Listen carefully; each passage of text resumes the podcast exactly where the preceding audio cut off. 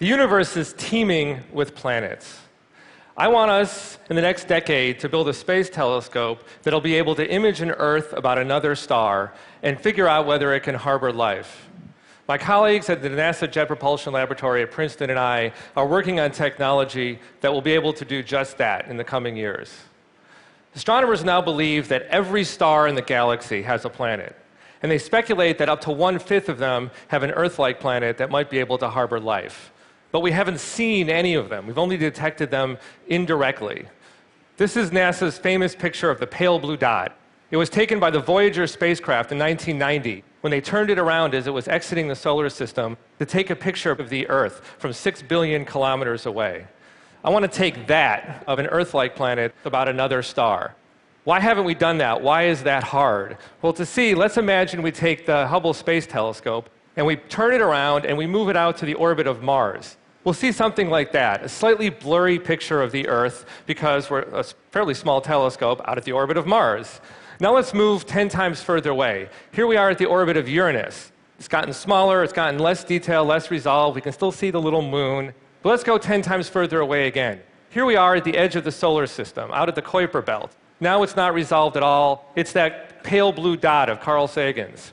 But let's move yet again 10 times further away. Here we are out at the Oort cloud, outside the solar system, and we're starting to see the sun move into the field of view and get into where the planet is. One more time, 10 times further away. Now we're at Alpha Centauri, our nearest neighbor star, and the planet is gone. All we're seeing is that big beaming image of the star that's 10 billion times brighter than the planet, which should be in that little red circle. That's what we want to see. That's why it's hard. The light from the star is diffracting, it's scattering inside the telescope, creating that very bright image that washes out the planet. So, to see the planet, we have to do something about all of that light.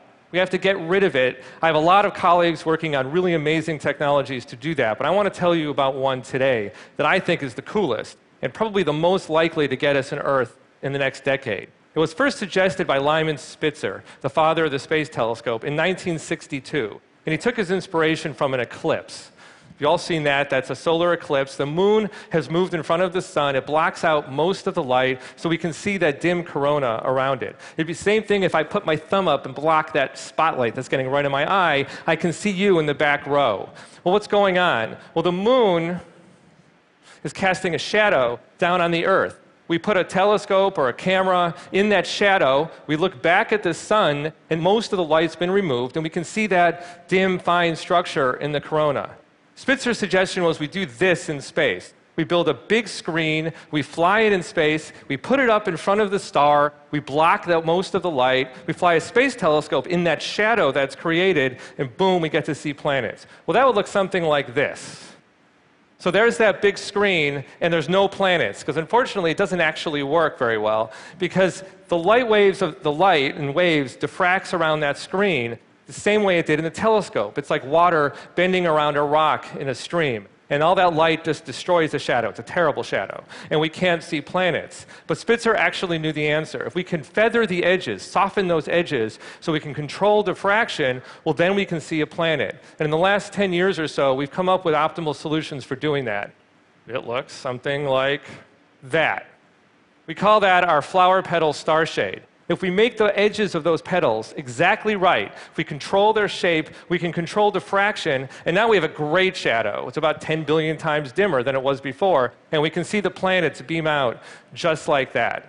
That, of course, has to be bigger than my thumb. That star shade is about the size of half a football field, and it has to fly 50,000 kilometers away from the telescope that has to be held right in its shadow, and then we can see those planets. This sounds formidable, but brilliant engineers, colleagues of mine at JPL, came up with a fabulous design for how to do that. And it looks like this starts wrapped around a hub, separates from the telescope.